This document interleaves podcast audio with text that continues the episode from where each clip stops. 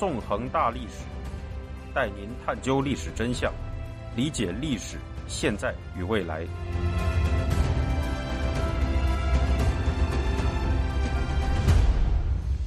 大家好，欢迎大家收听《纵横大历史》，我是主持人孙成。今天我们将继续进行香港历史系列节目，讲述第三十五讲“星火之地”。在上一讲中，我们讲述了在国安法通过之后，当局对港人进行的大规模政治迫害和逮捕，以及香港各种自由被剥夺殆尽的情形。从表面上看，在已持续了一年多的国安法时代，香港已经进入了万马齐喑的可悲局面。然而，就在这种恐怖镇压的气氛中，香港人依然没有忘记曾经发生过的事，仍然在用自己的方式与中港当局进行着对抗。在2021年12月由当局控制的立法会选举中，大批香港人的拒绝投票。就已经明白无误地展现了目前港人的政治倾向。除此以外，在世界各地的港人则仍在继续走上街头，持续着远未结束的抗争。那么，为什么在国安法时代的肃杀气氛中，港人没有选择遗忘，而是仍在持续进行着反抗呢？其中的一大原因是反送中运动带来的无数伤痛、流泪、愤恨的记忆。使香港人不能遗忘。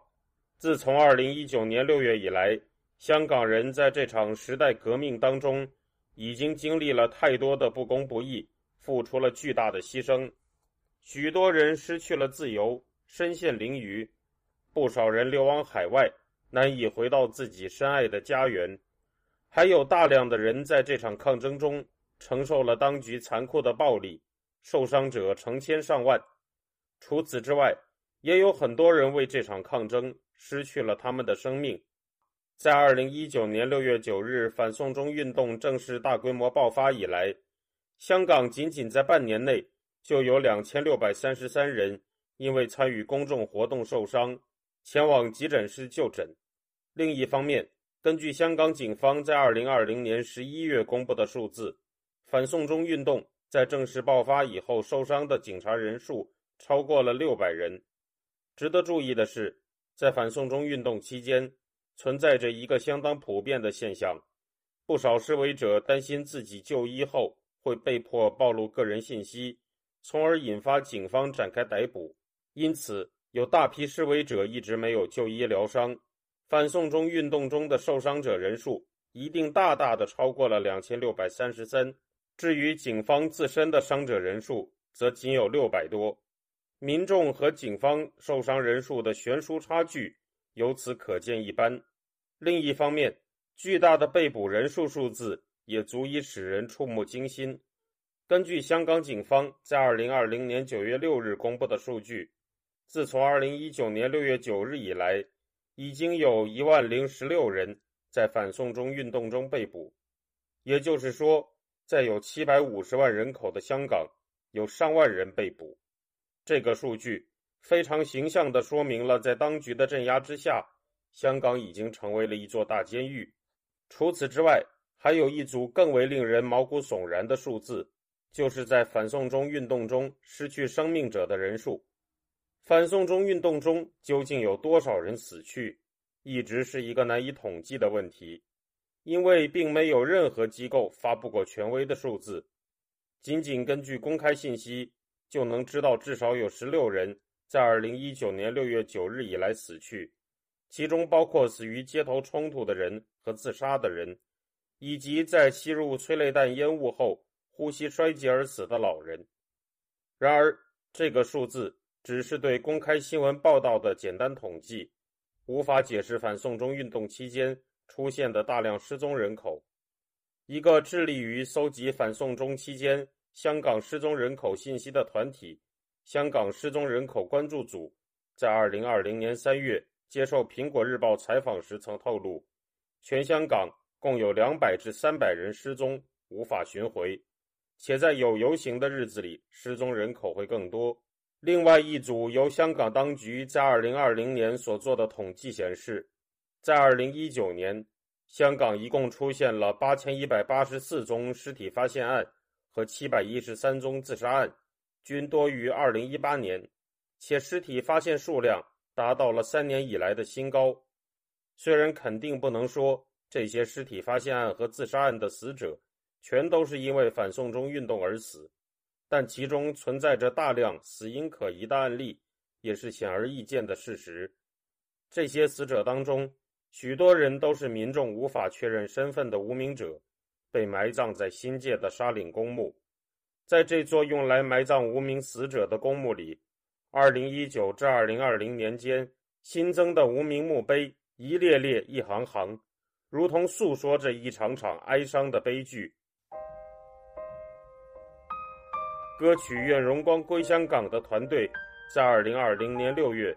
发布过一首悼念反送中运动牺牲者，名为《这地》的歌曲。歌词供你结识星火之地，经过烽烟四起，在最恐慌，身边的是你，方可一鼓作气。供你这刻分开之地，沾雪花瓣散飞，所表述的正是这种哀伤的气氛。值得注意的是，尽管2019年的香港出现了如此之多的失踪人口。尸体发现案和自杀案，但其中绝大多数案件都被警方定义为自杀无可疑。然而，这些案件真的全都是自杀无可疑吗？事实上，在香港人的心目中，至少有相当数量的案件，并不是能用简单的“自杀无可疑”五个字一笔带过的。自反送中运动爆发以来，香港出现了相当数量难以解释的堕楼案和浮尸案。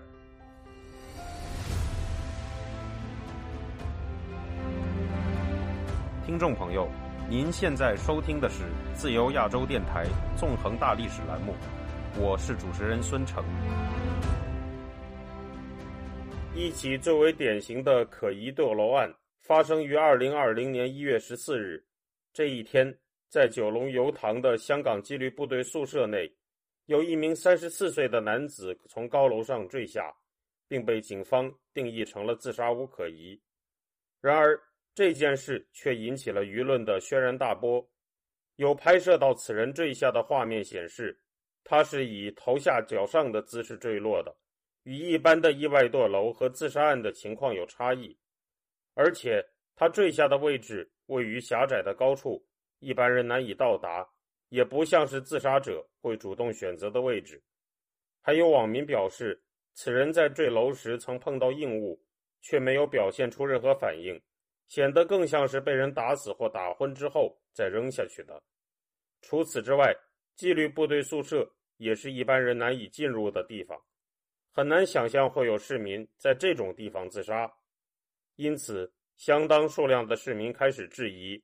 认为种种疑点将这名男子的死因指向了警方，尽管香港警方对此极力否认，但他们根本无法打消民众的疑虑，因为大量类似的可疑堕楼案和浮尸案在反送中运动期间大量发生，而当局往往以自杀无可疑一笔带过，他们做出的解释实在是难以令民众信服。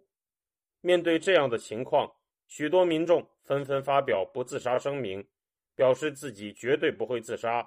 为了防止自己被自杀变成无名尸体，一些抗争者在街头被捕时还会大声喊出自己的名字。